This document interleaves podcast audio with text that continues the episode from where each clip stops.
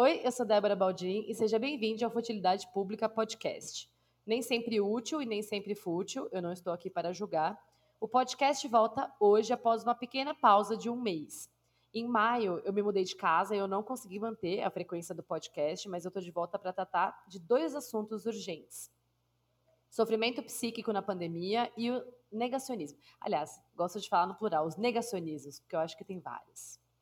Antes de iniciarmos o programa, eu quero agradecer aos apoiadores do Futilidade no Apoia-se. Esse projeto só é possível graças a vocês e eu gostaria também de convidar você que está ouvindo e ainda não apoia a apoiar esse projeto e a conhecer as recompensas. Então vamos ao episódio. Eu não sei, o que é o fútil, o que é o útil, né? O que é nem sempre útil e o que é fútil é útil. E o que é útil é fútil. E acho que tá todo mundo precisando de um pouco de carinho para se comunicar. Tudo tem que ser útil. É um trocadilho, né? Enfim. Mas assim, nenhuma certeza sobre nada também, sabe? Hoje eu vou materializar a primeira colaboração com outro projeto aqui da Podosfera desse podcast, com o do Rio que Tudo Arrasta podcast. Esse é um projeto criado para debater psicologia, cultura e política através de uma perspectiva marxista, pela Daniela, pela Lívia e pelo Matheus, e que hoje vive um pequeno hiato. É um projeto que acompanho muito de perto. Hoje eu os convidei para falar de um assunto que tem sido muito presente no cotidiano de todos nós e que, em tempos de internet, acaba muitas vezes por ser tratado de modo terrivelmente vazio, superficial e cheio de soluções mágicas e mercadológicas. Sofrimento psíquico na contemporaneidade. Quando a pandemia começou, estávamos todos tateando e tentando entender o que rolaria dali em diante. Ainda que tentássemos prever um pouco do que seria o esgotamento mental que estamos vivendo hoje, o nível de desesperança e a frustração, acho que dá para dizer com tranquilidade que esse período superou e muito nossas expectativas para baixo. Está tudo um verdadeiro lixo. Temos falado muito, todos os dias na internet, sobre o quão difícil tem sido existir no Brasil. E assim, temos falado sem parar mesmo na internet, né? Em meio à pandemia.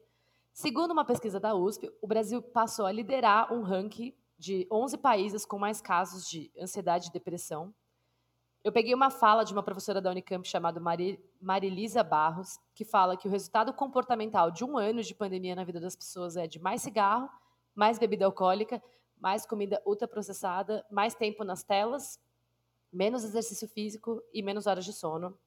Enfim, eu tô dando vários checks aqui. Felizmente. Estamos atravessados por um tensionar que vem de todos os lados. Nós choramos e vivemos o luto de mais de 400 mil mortos, vítimas desse projeto genocida, que caga e anda para essas perdas e escarnece desse sofrimento. Vivemos um medo constante pela nossa vida e pelos que estão ao nosso redor, sem perspectiva de vacinas e sem a menor capacidade de ver a única medida que poderia controlar o número de mortes, conjuntamente com a vacina, claro, o distanciamento social, de fato acontecer. Desemprego, falta de auxílio emergencial, a piora sensível das condições de vida, a luz, o gás, o arroz, o tomate, e semana após semana a gente vê um desses itens ganhar as manchetes dos jornais com preços absurdos. Quem seguiu trabalhando na rua segue se expondo em condições absurdas, precárias e completamente contraditórias com o que seria necessário para preservar sua vida nesse momento. Quem trabalha em casa, agora considerado privilegiados, estão imersos em telas e isolamento prolongado, trabalham o dobro do que trabalhavam, arcam com os custos de trabalhar, acumulam função e ganham cada vez menos. Sobre as mulheres não tem nem o que falar, estão enlouquecendo com crianças em casa, sem escola, acumulando trabalho doméstico com jornadas triplas de trabalho em um país que não tem educação como eixo organizador do Plano Nacional de Imunização, que kkk, né? A gente nem tinha um Plano Nacional de Imunização, né? A gente só teve isso baixo ordem judicial mesmo. Soma-se a esse cenário caótico o negacionismo, que gosto de dizer existe em suas diversas matizes desde o terraplanista cloroquina até o coleguinha de esquerda que acha tranquilo dar festinha para 50 pessoas dentro de casa e chamar a diarista que pega um transporte público lotado no dia seguinte para limpar a bagunça. Esse comportamento gera muitas vezes uma inconformidade enorme para quem ainda depois de um ano segue em isolamento e tentando minimamente proteger a si e a sua família, na medida do possível. Muitas vezes, o que vemos são explicações higienistas, morais e muito pouco analíticas do cenário em que a gente vive. As contradições se aprofundaram, as pessoas não temem não só pelas vidas de si próprios, mas pelas vidas de quem amam. E, na verdade, acho que não temer pela própria vida ainda tem algum patamar de razoabilidade, mas não temer pela vida da sua mãe é muito temerário. O que, que explica essa indiferença com a vida das pessoas que a gente mais ama ou com a nossa própria vida mesmo? Quais as raízes e explicações para esse comportamento cada vez mais imprudente com relação à pandemia? E será que tem luz no fim do túnel? Como não cair em avaliações morais e ainda assim lidar com esse mal-estar, que apesar de natural, né, frente a uma conjuntura tão adversa, é ainda assim tão difícil de suportar? Para tentar entender esse contexto caótico, eu converso hoje com a Daniela, que é psicóloga clínica, mestrando em psicologia, atualmente pesquisando trabalho reprodutivo e saúde mental, militante do coletivo Outros, Outubro, Outros Outubros Virão e da Intersindical, que é instrumento de luta de classe, e com o Matheus, também psicólogo e professor de psicologia, mestre em, em psicologia pela Universidade Federal do Paraná, com foco em marxismo, educação, política e história, e papel da psicologia no Brasil. Ambos integrantes do podcast do Rio que Tudo Arrasta. Bem-vindo, queridos. E é isso, quero que vocês se apresentem, sejam muito bem-vindos ao podcast. Enfim, o tema é esse, né? Não melhorou. A gente veio aqui, na verdade, para gerar mais angústia do que resposta, né? Acho que primeiro a gente queria agradecer a Débora pelo convite. Acho que é uma grande crush de amizade do podcast do Rio que Tudo Arrasta. A gente sempre é, acompanhava o, o canal da Débora no YouTube e pensava que ela deve ser uma pessoa muito legal de tomar uma cerveja junto. Infelizmente a pandemia tá aí, não dá pra gente tomar uma mas cerveja junto, fé. mas estamos aí gravando esse episódio. É mesmo, eu falo que é fé porque não é esperança, é fé, sabe? É uma crença no imaterial, infundada, sem nenhum motivo para acreditar mesmo, ainda, né? Mas eu tenho fé. A Gabi Nascimento tem uma ótima coisa que ela sempre fala, é que a gente tem a lista dos rancores, e eu anoto todos eles, que a gente vai cobrar do Bolsonaro. e a lista mais imensa que já foi gerada nesse país. Exatamente. É, eu aproveitar o gancho da Dani, inclusive, para agradecer também, que é, que nem ela falou, é um crush de amizade há muito tempo. De todo esse processo nosso, inclusive de hiato ou não com o podcast, a gente sempre tem algumas uh, oportunidades que a gente fala, não, se aparecer esse convite, a gente volta na hora. E tá aqui, estamos voltando na hora, após um convite da Débora. É, mas enfim, prazer estar tá aqui, prazer estar tá falando com vocês e vamos nessa, né? Seja o que Deus quiser esse episódio. É isso. Gente, primeiro, antes de entrar na pauta, né, que é um assunto horroroso, eu queria saber como é que vocês estão na pandemia, como é que estamos? Vixe! Psicólogos reagem à tristeza própria. É... eu acho que eu posso começar dizendo que enfim, acho que talvez até diante de algumas coisas assim, que eu pensei de modo geral, mas pessoalmente a definição é desgastado. Eu tô entre. Tem dias que eu estou desgastado, tem dias que eu estou quebrado, tem dias que eu estou menos desgastado. E esses são os dias bons. Esses são os dias que eu me apego e a fezinha fica nesses aí. Mas vai, vai intercalando esses estados, eu acho. Acho que é isso, né? Entendendo o lugar que a gente está né, nesse momento de pandemia, que é de pessoas que conseguem trabalhar de casa, por exemplo. Então, a gente não precisa passar pela ansiedade de estar tá se expondo ao vírus todos os dias, né? mas aí tem todas as questões de estar trabalhando em casa, dessa falta de limite entre o teu tempo de descanso e o teu tempo de trabalho, é, do, do, da sobrecarga de, de, tarefas mesmo, né, de todas as áreas da vida, e fazendo tudo isso sem o contato com as pessoas, né, que acho que é a parte mais humanizadora de tudo isso, né? Por mais que as, as, pessoas, quem não está sobrecarregado no neoliberalismo, não é mesmo? Quem não faz 200 mil coisas? A gente faz 200 mil coisas desde antes da pandemia. Mas aí, nesse processo da pandemia, a gente perde justamente contato com as pessoas, que é esse elemento humanizador do processo. Então, acho que a descrição do Matheus é ótima. Então, estamos desgastados, tem dias que a gente não está tão cansado, e esse é o que dá para fazer. É os dias que a gente consegue estar aí fazendo as coisas. Mas acho que também com fé nesse processo. é isso. Bom, Acho que eu me identifico 100%. Tô 100% desgastada. Acho que... Mas assim, é engraçado, gente. Não sei se vocês se identificam, mas eu senti que essa época do ano. Essa época, a gente já tá em junho, né? Tô achando que eu tô em fevereiro, né? Mas essa época do ano passado, a gente ainda tava um pouco ainda querendo entender mais sofrendo por antecipação do que sofrendo de fato, né? Não tô falando de quem tava sem, já sem trabalho, enfim. Mas é, eu acho que ano passado a gente ainda tava um pouco ainda querendo, sofrendo pelo, pelo que a gente achava que ia ser, né? Por projeção, pelo que a gente imaginava que ia ser e por estar tá dois meses trancado em casa. Hoje em dia, eu tava falando hoje pro meu companheiro que eu sinto realmente, é, assim, o desgaste o acúmulo de camadas de desgaste, que você acorda todo dia e você soterra mais uma camada. E não dá mais, e tá todo mundo em desespero, não adianta nem falar com ninguém, sabe? Uhum. Enfim, mas aí a gente vai chegar um pouco lá. Vamos lá, um balanço. Um ano e meio de pandemia. Como é que vocês veem essa caracterização do quadro geral aí? Todo mundo só fala em desgraçamento mental, né? Todo mundo tá com a cabeça desgraçada, todo mundo tá com a psique arrebentada, ninguém tá conseguindo nem se ajudar mais. Eu lembro que essa época do ano passado até festa de Zoom tava acontecendo ainda. Aconteceu. E agora, como é que vocês veem esse um ano e meio depois desse inferno?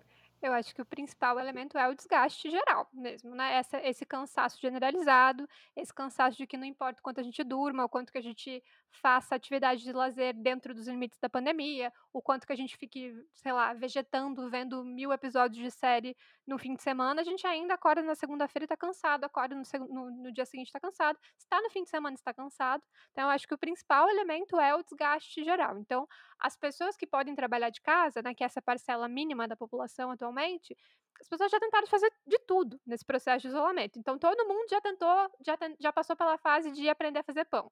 Todo mundo já tentou cuidar de planta. Todo mundo tentou aprender a fazer bordado. Então, chegou um ponto que todas essas. A festa do Zoom é um ótimo exemplo, né? Todo mundo chegava aniversário, tipo, não, galera, não vai dar para comemorar, mas olha essa festa no, no Zoom. Hoje, se a gente pensa em festa no Zoom, a gente pensa, meu Deus do céu, não, pelo amor de Deus, mais uma atividade que eu tenho que ficar olhando para a tela, né?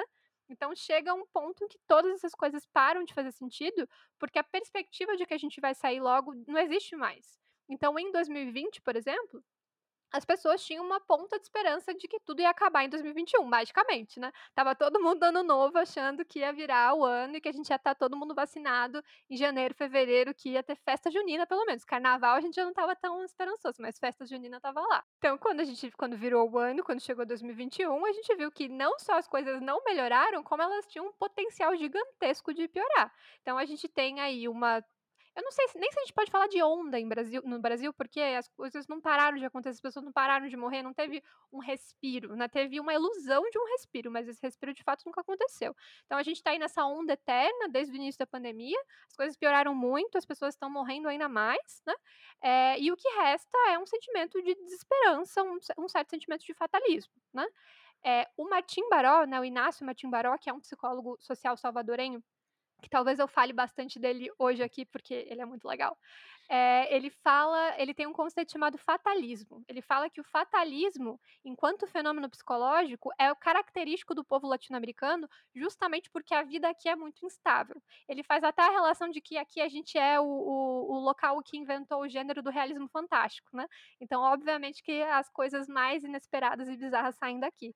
Então, a gente é um local que é dominado por tensionamentos políticos, por instabilidade, por golpes militares é, a gente vive as contradições do que, que é ser, ser e estar na periferia do capitalismo, né? E tudo que isso significa, é, a partir da assimilação, inclusive, de ideologias da classe dominante, gera uma espécie de anestesia geral, né? Esse, esse fatalismo, essa percepção das pessoas de que a realidade está fora do controle, porque de fato está em muitos momentos, né? Fora do controle individual, principalmente, até na própria, nas coisas mínimas de organização da própria vida, né? Como por exemplo ter um emprego, ter uma aposentadoria, essas coisas é, que em países do centro do capitalismo são menos uma questão, né? É, então parece que tudo está na mão desse destino em abstrato ou até mesmo na, na, nas mãos de Deus, né? E o que nos cabe é aceitar e adaptar essa situação. Então, o Martin Baró vai ressaltar a importância de da gente acabar com o fatalismo tanto no nível psicológico quanto no nível social, para que as pessoas é, retomem essa consciência de que nós somos seres ativos e que, de maneira coletiva, a gente tem sim a capacidade de mudar a realidade. Então, acho que é interessante essa, as reflexões do Martin Baró para a gente pensar nesse momento, né, de ver que o fatalismo está aí, ele é um, um elemento é, de, de ser brasileiro, mas que ele não é uma condição eterna, não é uma condição genética nossa, e não é uma coisa que está determinada, que a gente está, inclusive, conseguindo e tentando mu mudar isso. Embora tudo tente apontar que a gente tem que ser esse povo fatalista, não, né, não necessariamente é só isso que a gente vai fazer da vida, apesar de estarmos falando de um ano e meio de pandemia, né, nesse sentido. Mas acho que nesse sentido eu vou completamente de acordo com a Dani, eu só fico pensando justamente nesses dois níveis, digamos assim, daí trazendo já mais para a psicologia até inclusive, né? É, desse nível maior, né, de desesperança, esperança, pensando justamente em buscar um sentido para essa possibilidade de, enfim, luz do fim do túnel, como que a gente vai fazer, como que a gente vai conseguir construir alguma coisa como alternativa. É, e eu fico pensando no nível mais micro também, né? Que eu acho que contribui de forma menos explícita para a gente conscientemente é, no, nesse desgaste, né? Nesse processo todo, de, por exemplo, que a gente estava falando da, da festa do Zoom, né? Então, todo mundo que você conhece acaba vendo por internet agora, né? De maneira mais geral, espera-se, né? Que seja possível isso para todo mundo. É... E tem um caráter ali de você conseguir uh, compreender de forma diversa o que a pessoa está falando, o que a pessoa está sentindo, porque está sendo mediado de uma forma bastante diversa do que o encontro pessoal. Né? Você não capta emoção da mesma forma, você não capta tom de voz ouvindo por um alto-falante. Né? Eu acho que isso a gente enfim, faz parte do processo de renovação das atividades, inclusive de, vamos, né, sei lá qual que vai ser o próximo fazer o pão da lista agora, mas espero descobrir logo, porque enfim, já tá, as plantinhas já não estão crescendo mais tanto aqui. É... mas acho que esse processo Ai, faz Eu já tenho até medo, sinceramente, essa volatilidade que a Dani tava falando aí me dá medo. Eu fico pensando o que, que vai ser o próximo, sinceramente. É isso, né? Tipo, faço yoga de manhã, rego as plantas, faço terapia, vai todo, né? Todos os checklists da, da, da pandemia tá sendo cumprido, né? E daí acho que nesse nível micro tem isso também, né? De não ser a mesma coisa. Então você não tá mais regando a planta porque é um hobby, né? Você não tá mais fazendo pão porque é um hobby. Você não tá mais conversando com seus amigos para contar que você tá fazendo um pão porque ia ser um hobby. Não, você tá, né, fazendo isso para buscar alternativas que não vão ser da mesma forma de sentido e significado e eu acho que é isso que, que, que, eu fiquei pensando enquanto a Dani falava, assim, desse nível mais implícito, né? Que acho que vai gerando desgaste, e aí um ano e meio depois é isso, né? Você pensa, poxa, mas festinha de novo, sabe? Tia, antes da pandemia a gente já não se falava tanto. Tá? Não vai ser numa conversa do Google Meet que a gente vai resolver aquele problema no Natal de 2015 que você falou para mim aquilo, sabe? Sim. E acho que isso vai pegando e vai aparecendo também, sabe? Gente, vocês acham que esse desgaste ele tem, é, o quanto que tem a ver essa, essa nossa assim? É que eu acho que aí tem dois grupos, né? Tem a galera que está realmente isolada ainda, que eu acho que é um é um, um grupo e tem a galera que está tá vivendo a vida como se nada por várias questões. Aqui não estou fazendo uma avaliação valorativa disso. É, o quanto realmente não poder estar com as pessoas contribui para esse desgaste, né? Em todas as áreas da vida, assim. Eu, eu sinto que isso, então, para mim, é muito incômodo ainda, sabe? E já está naquela fase que é até um pouco constrangedor você falar isso, porque eu ainda sinto falta de poder ver meus amigos e realmente, assim, sabe? De, porque diante de tanto horror, parece que isso virou secundário, né? Uma preocupação secundária e tal, mas é realmente algo que me aflige muito. Eu não poder ver as pessoas, eu não poder sair com as pessoas, eu não poder é, beber na sexta-feira num bar qualquer, viver espontaneidade minimamente, sabe? A gente vive os mesmos dias e que com essa questão, essas mudanças também da precarização do trabalho também fazem tudo parecer a mesma coisa. Você dorme, acorda, é o mesmo dia, é a mesma, parece realmente é aquela coisa. Quem os Jetsons deram muito errado. Deu, foi muito pior do que a gente pensava. Né? Então, que, eu acho que essa coisa da, da, da falta das, das, pessoas faz muita falta, né? Isso é um, é um ponto. E outra coisa, essa, essa coisa das, das mudanças do trabalho mesmo, que também eu sinto que dão uma. Eu não sei, desgastada não é nem a palavra, gente. Realmente, as nossas preocupações foram todas dimensionadas por uma, uma piora em todas as áreas da vida. Uhum. E como é que as pessoas têm lidado com isso? Eu tenho me dado mal. Spoiler.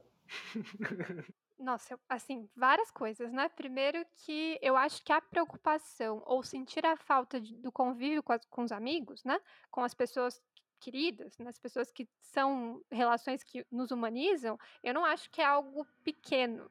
Mas principalmente com as pessoas que constituem a nossa rede de apoio, eu acho que se a gente está falando de saúde mental, de, de uma perspectiva profissional mesmo, assim, não é nada pequeno, eu acho que é central na vida. A gente precisa de rede de apoio. Rede de apoio não necessariamente vai ser só pessoas. Rede de apoio, às vezes, é uma instituição. Tipo, a escola pode ser uma rede de apoio, a universidade pode ser uma rede de apoio, o local de trabalho talvez pode ser uma rede de apoio, né?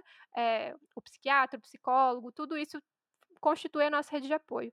E não estar presente com essas pessoas, eu acho que não é uma preocupação pequena, eu acho que é uma, preocupação bem central. É claro que se a gente olha para a pior da pior da pior da situação, que talvez nesse momento. Eu digo talvez porque eu tenho medo de falar uma coisa e ter alguma coisa muito pior pela situação que a gente está, né? Mas que seja o desemprego nesse momento, não conseguir, não saber se vai ter dinheiro para comer no dia seguinte, é claro que parece uma preocupação muito menor.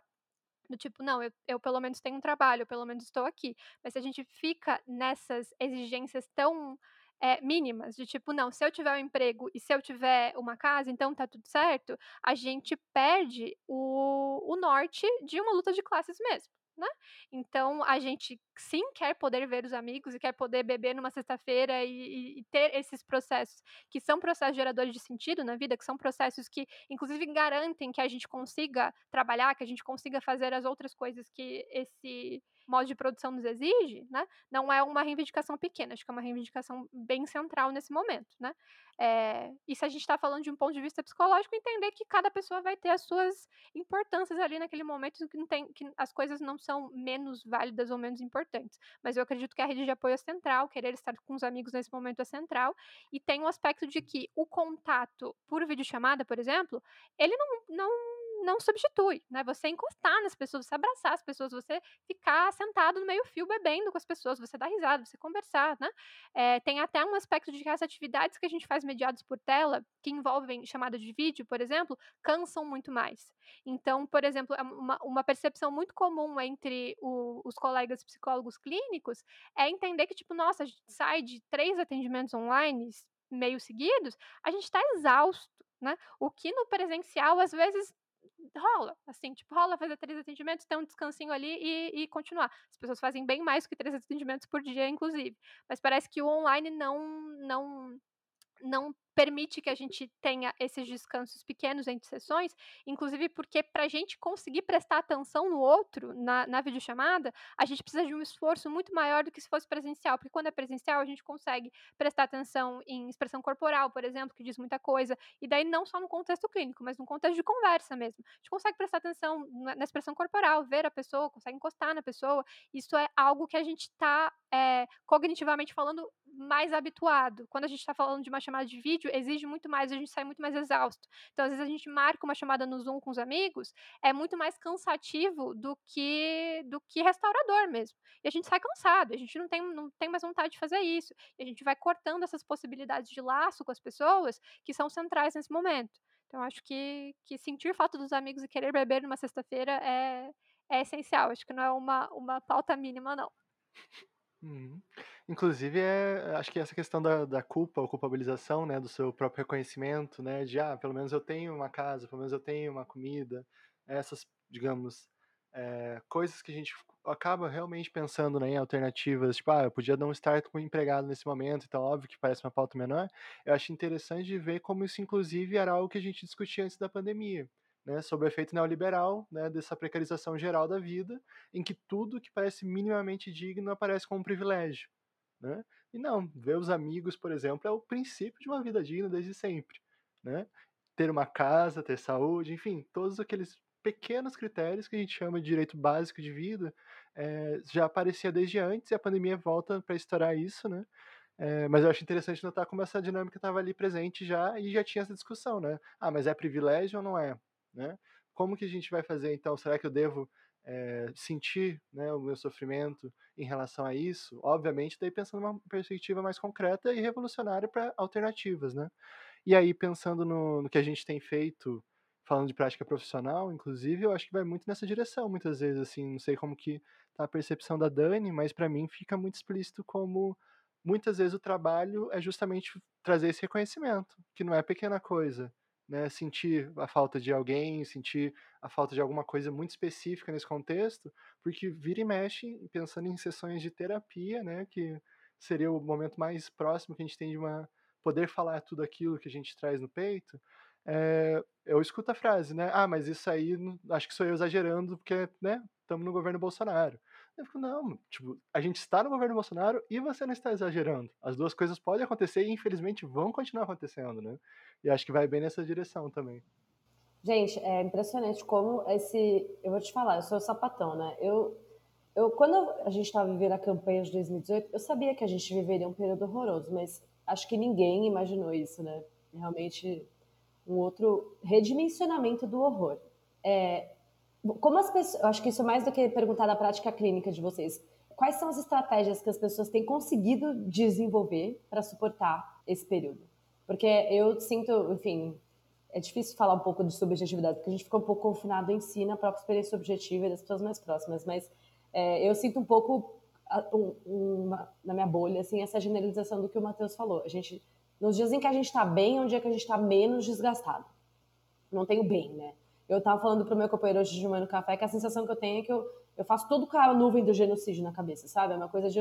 E é por isso que é tão difícil você conseguir fazer qualquer coisa, porque eu tô aqui tomando uma taça de vinho durante o genocídio. Eu tô vivendo o meu trabalho. Como é, como é possível? Eu tenho que me lembrar disso o tempo inteiro. Ah, é óbvio que minha cabeça tá dando pane, eu tô vivendo realmente um genocídio. Enfim, o tempo inteiro isso, isso fica pipocando na cabeça de várias maneiras. Como que as pessoas estão conseguindo lidar. Acho que dá para entender mais do que de estratégia de sobrevivência, de vivência mesmo, assim, porque eu acho que isso tem sido uma dificuldade. Eu tenho falado o tempo inteiro que, beleza, vamos sobreviver, vamos sobreviver, vamos sobreviver, mas mais do que sobreviver, como viver esse período e tirar algo disso, ou seja, viver menos angustiado, conseguir respirar, assim.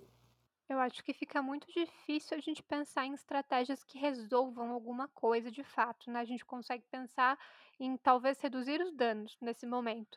E talvez uma das principais coisas que as pessoas estejam fazendo que é minimamente humanizador nesse momento, é tentar estar próxima das pessoas de uma maneira segura, né? Então, por exemplo, é comprovado de que a transmissão do Covid ao ar livre, a chance é mínima, né? Se todo mundo tiver de máscara e manter um distanciamento ok. Então, ir num parque com algum amigo e, né, às vezes, se for um parque mais vazio, rolar fazer um, um piquenique à distância é possível, ou nem fazer isso, só, tipo, conversar mesmo.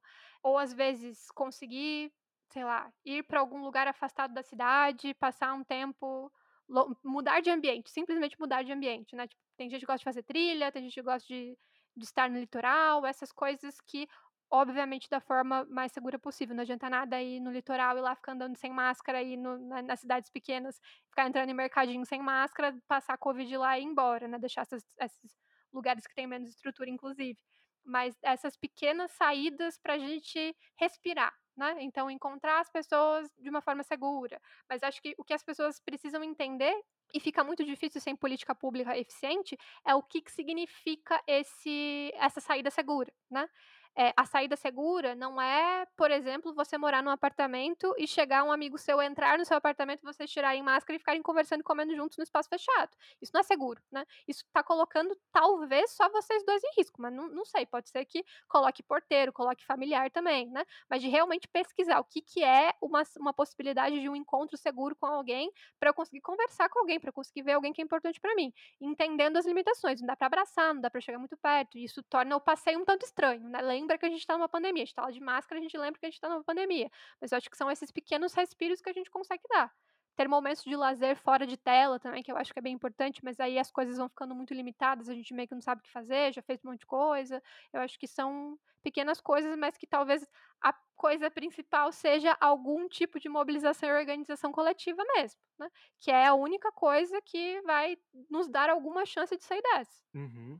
Inclusive, acho que a, sobre essa limitação da, das possibilidades fora da tela, eu estava comentando com a Dani antes de gente entrar aqui, é, tinha uma reportagem falando sobre a quarta onda, entre aspas, né? Eu tô fazendo aspas aqui, mas não dá para ver.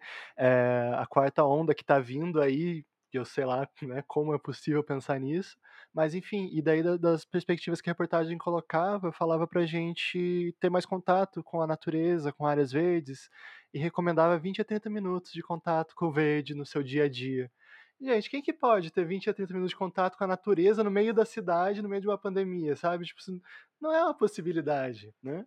E aí acho que vai nesse, nesse sentido, assim, de pensar o que realmente é possível. E aí pensando mais a nível pessoal mesmo, que eu tô falando, nem tanto profissional é, de modo geral, eu tenho pensado muito sobre a diferença dos riscos e da compreensão de risco que a gente tem desde que começou tudo isso.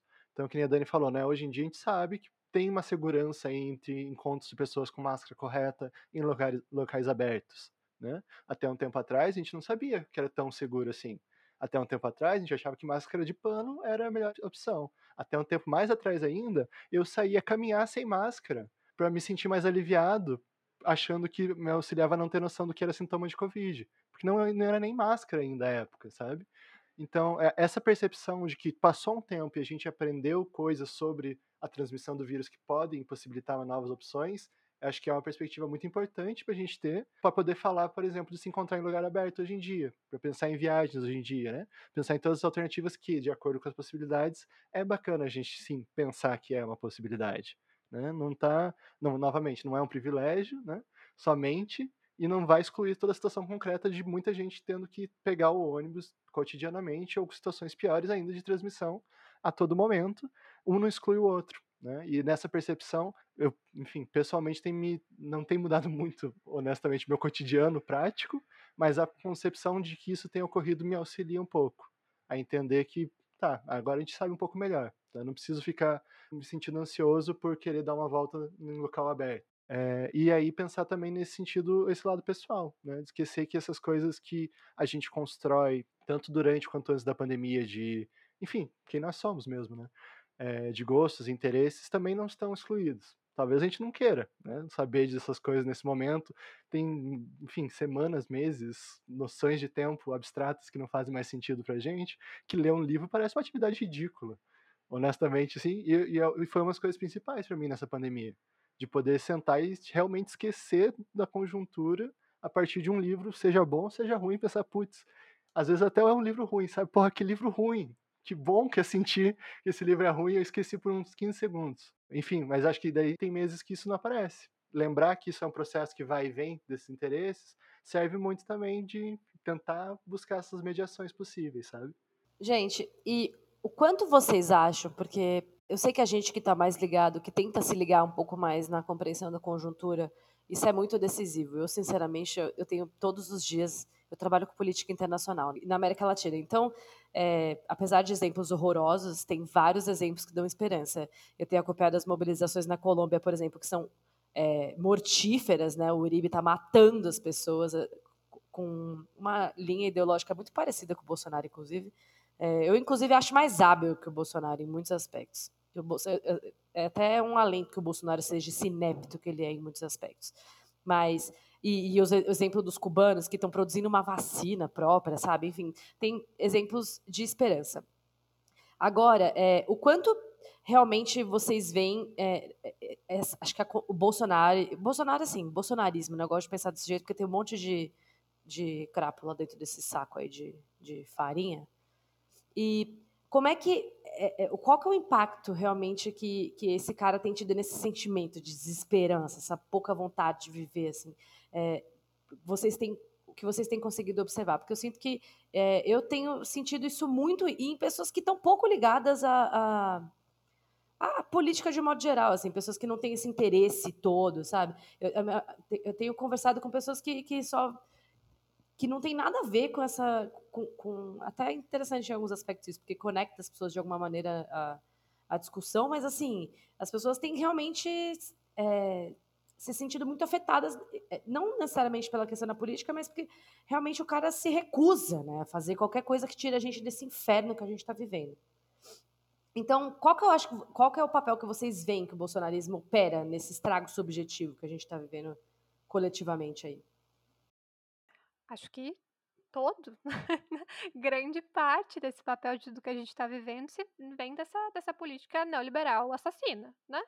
É, óbvio que Bolsonaro individualmente nada faz, né? Bolsonaro é uma expressão dos interesses de determinada classe que ele está defendendo e é por isso que está lá né, até esse momento.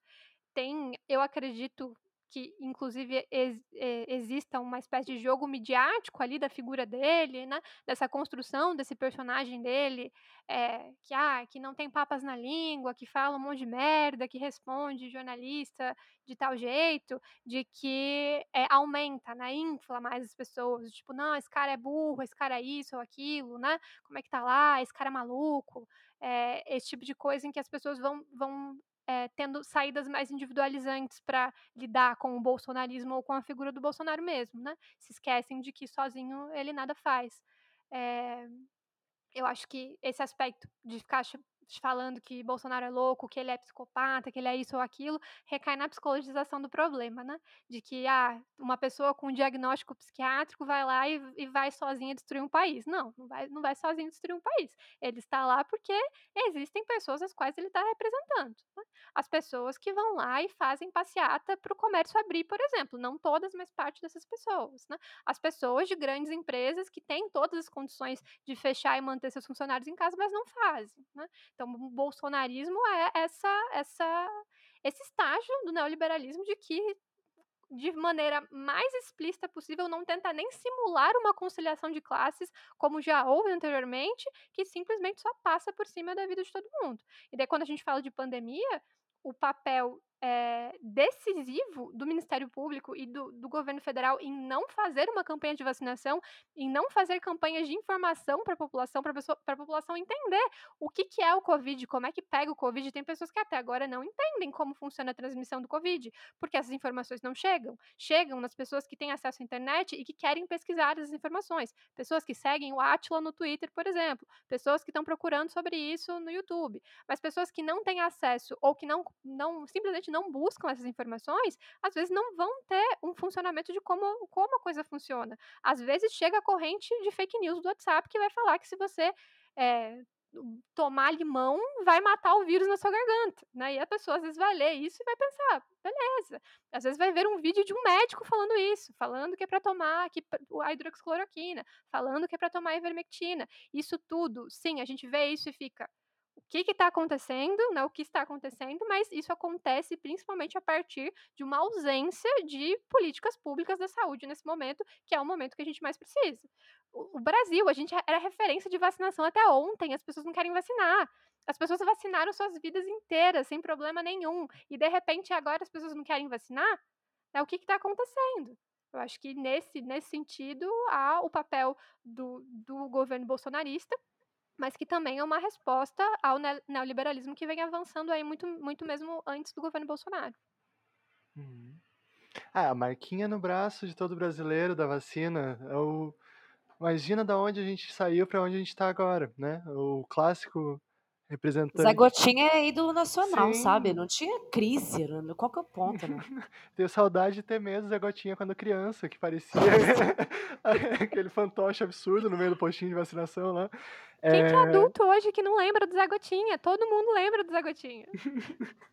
Sim, e eu acho que, enfim, acho que a Dani resumiu boa parte do que eu estava pensando, mas eu, eu fiquei pensando muito no como é característico essa questão do bolsonarismo, principalmente quando, sei lá, eu estava começando o mestrado, que eu lembro que eu estava na eleição de 2018, né, e eu ficava muito incomodado com essa psicopatologização, né, do bolsonarismo. Então, ah, o fascismo enquanto uma doença psicológica, né? Ah, o, o Bolsonaro como esse psicopata que chegou lá dessa forma e tal, e não entendendo justamente isso que a Dani trouxe, né, o processo mais concreto de manutenção e pensando inclusive que isso se amplia de um nível que hoje em dia parece até difícil a gente ter esse debate, né? O, por exemplo, as disputas dentro, em torno da figura do Bolsonaro, das classes, né? É, dominantes nesse momento, né? Que para mim não parece coincidência quando a gente tem uma manifestação gigantesca como teve agora e tem essa ausência de notificação ao vivo, como a gente viu, foi tema de vários questionamentos das pessoas, assim, tem vários critérios concretos que se mostram que, né? Tem uma luta de classes rolando a todos os níveis possíveis, para além das duas classes que a gente geralmente fala. Mas daí o bolsonarismo aparece como isso, né? Como o refúgio da, da racionalidade, como onde não toca, né? Tudo é pulsão, tudo é afeto, tudo. E não, né? Tem, obviamente, uma boa dose de afeto, quando a gente vai falar de qualquer processo humano, mas se a gente for resumir isso a afeto, a gente perde a possibilidade de entender justamente isso que a Dani trouxe, né? A, a, o, como tem se colocado, né? E não apenas, eu fiquei pensando, é, não apenas até no nível de conscientização né, de políticas públicas, de, enfim, informação, levar informação, mas condições concretas de chegar nessa informação, né? A corrente do Zap, né, que chega antes de muita coisa, não é à toa quando você tem, por exemplo, o, clássico exemplo que a galera sempre fala de pacote de dados de internet que só tem o WhatsApp liberado, sabe? É muita fonte de informação de fato, né? E não é uma desinformação necessariamente. É uma informação que a pessoa vai atrás daquilo para se informar. Ela tem grupos né, para saber qual o remédio da vez do, contra o Covid. E ela não é, a pessoa que está vendo isso, obviamente não pensa, tipo, ah, vou zoar o comunista da minha família falando que é limão que cura Covid. Não, a pessoa está atrás de uma resposta. Uma resposta bastante concreta que ela precisa para manter funcionando, né? Inclusive, é, nesse sentido, a, até acho interessante que hoje mesmo, apesar daí, enfim, a gente pode discutir o limite de uma CPI da Covid é, enquanto política institucional, mas acho muito interessante como a médica que foi lá hoje, que não não teve nem 10 dias de governo Bolsonaro, né? É, a, perdão, esqueci o nome. Luana Araújo. Eu, Luana Araújo, é isso que eu ia falar, é Luana Araújo. Que eu achei, enfim, eu peguei bem poucos, porque hoje em dia, hoje estava com duas tarefas diferentes, peguei um pouquinho só da CPI lá no fundinho, mas esse fundinho que eu vi, eu vi ela falando de como é óbvio que as pessoas vão querer a resposta da hidroxicloroquina se você não está vacinando, se você pensa que né, não, não coloca máscara, né, não está fechando teu negócio e tudo mais, e tem um remédio que te cura, meu Deus, por que, que você não vai querer ele? Sabe? Não faz realmente, não faz nenhum sentido pensar em esperar vacina. Não faz nenhum sentido deixar meu comércio fechado. Por que, que eu estou perdendo se eu tenho alguém e algumas pessoas de referência que estão bancando isso com interesses bastante materiais, inclusive, né, de ter uma possível auxílio ao custo de vida gigantesco que a gente tem da classe trabalhadora ao longo desse tempo. E, gente, é, a gente já vai entrar num tema que se amarra um pouco mais com o que vocês estão falando, mas eu queria é, fazer duas perguntas, ver como é que vocês têm visto essas questões. Uma é que eu conversei aqui com a Gabi Nascimento no podcast no último episódio sobre a questão do luto, da interdição do luto e qual do luto público, né, da, desses mortos e tal, e qual que é o papel qual que é o, qual que é o resultado que, que o bolsonarismo enquanto ideologia e que se reproduz através desses aparelhos de produção ideológica querem produzir nas massas e na subjetividade das massas. Qual que é a relação, qual que é esse resultado, é principalmente relativo a essa questão da interdição do luto. E eu falo isso porque isso não é uma novidade do bolsonarismo, né? O Bolsonaro faz isso desde que ele existe na vida pública, né? Ele fez isso com as vítimas da ditadura a vida de, parlamentar dele inteira. E não é coincidência que isso siga acontecendo. E eu vejo que as pessoas se sentem. É, essa questão da, da interdição, de, do modo como ele afeta o luto dessas vítimas, tem muito a ver com, essa, com qual sentimento ele quer produzir na, na sociedade. E é, uma segunda pergunta aí, a gente já vai entrar na, na outra, no outro tema na outra parte do tema do episódio, que é qual que é, porque vocês comentaram um pouco sobre essa coisa da, da ausência da política pública, disso que a, que a Luana estava falando, ou seja, a vulnerabilidade, a necessidade pela, pela produção material da própria vida, num contexto caótico, se você vem ou com solução pronta, ou com um inimigo no qual essa pessoa possa recair toda a angústia dela com o que ela está vivendo, fica fácil, é um terreno fértil. Você faz essa pessoa tomar cloroquina, ivermectina, enfim, coisas que não têm nenhuma, nenhum resultado com relação a, essa, a esse vírus que a gente está vivendo aí. Aí o ponto é, eu queria entender um pouco qual que é, qual que é essa relação, é, se por um lado existe esse vácuo da, da ausência de política pública, que não é, é, também não vejo como casuístico, mas um pouco se, se existe uma relação entre realmente esses métodos desse, desse governo com relação à produção ideológica dele, com esse vácuo, e um pouco que vocês abordassem essa questão da interdição do luto, porque eu vejo realmente isso é algo que gera um estrago é, na cabeça das pessoas horroroso, que é horrível, assim, você não precisa nem ir longe na análise. Você vê esse cara é, imitando uma pessoa com entubada, é horrível, é, é, é gera um mal-estar instantâneo, você nem precisa, e ao mesmo tempo que o mal-estar instantâneo, você, você, você, fica num lugar de impotência mesmo, assim, de pelo amor de Deus, sabe? O cara, ele viola os pactos civilizatórios mais básicos, sabe? E nada acontece, e a gente não consegue fazer as coisas mais básicas, assim, que é realmente ver luto do, da morte dos nossos entes, entes, queridos. Então, um pouco dessas questões aí para vocês. É, acho que eu vou começar é, acho que, enfim, acho que eu vou tentar até acabar juntando as duas coisas, porque, inclusive, por coincidência, a, a Dani acabou me lembrando, um pouco antes da gente gravar, de um texto que eu tinha escrito em abril do ano passado, e eu tinha totalmente esquecido que era sobre a questão do luto. E a parte horrível, e honestamente eu parei de ler, porque eu não lembrava que tinha escrito esse texto, né? Não lembrava tudo aquilo que tinha sido para escrever aquilo, mas a parte que eu parei de ler meu próprio texto foi que era que estava escrito é, por esses motivos, o que acontece quando se nega a importância, a, a importância da morte de 4 mil, 40 mil pessoas. Eu fiquei, caramba, mano, olha, eu já estava tentando falar, olha o nível que a gente chegou ali, né? E daí falar isso hoje em dia, enfim, né, parece até absurdo pensar nisso, mas nesse texto específico eu estava lendo agora e a gente tem uma teve o um contato com a professora a Jonelise Freitas, que é, enfim, uma das maiores nomes de luto na psicologia é, brasileira, se não maior que isso, assim. E, enfim, né, apesar de não ser da mesma linha que a gente, eu acho muito interessante que ela, por uma abordagem fenomenológica, ela fala muito dessa questão de como o processo de luto é o processo de compreensão que você está continuando a escrever uma narrativa que você escrevia com outra pessoa ao mesmo tempo. Né? Então, seja o nível de afeto e proximidade que exista ali, é uma história conjunta que deixou de ser. Né? E tenderá a ser continuada por, pela pessoa que está passando pelo luto. E aí, o papel ideológico, né, que a gente pode pensar nesse sentido, que a hora que você fez a pergunta, para mim na hora veio esse link, assim, é, não sei o quão intencional também, é, nesse sentido, assim, mas pra, pensando nesse avanço neoliberalismo nos últimos tempos e como a gente vinha discutindo aqui agora, me parece que não é tão distante imaginar que o objetivo é que a continuação dessa narrativa seja realmente não apenas possível, mas que esqueça esse processo do, do luto e da validade da vida em outro momento, não né, nesse sentido somente da, enfim, escrotidão ambulante que é o Bolsonaro, mas no sentido, honestamente, de produção, né? O que nada, é... enfim, já é um processo que a gente está vendo, né? A, a, desvalorização da vida a cada nível vai chegando nesse ponto, a gente chega nesse ponto máximo, né? Que a vida perdida em si é desvalorizada.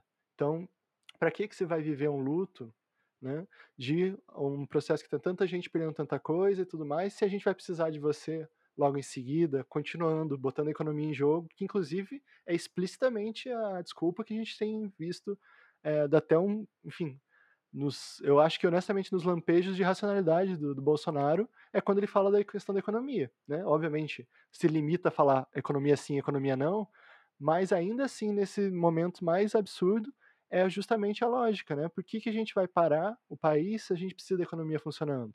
Né? Que nem a Dani disse, acho que nunca teve um momento, apesar das, pensando nas últimas décadas, em que ficou tão explícito de qual é o, o interesse de classe ali, né?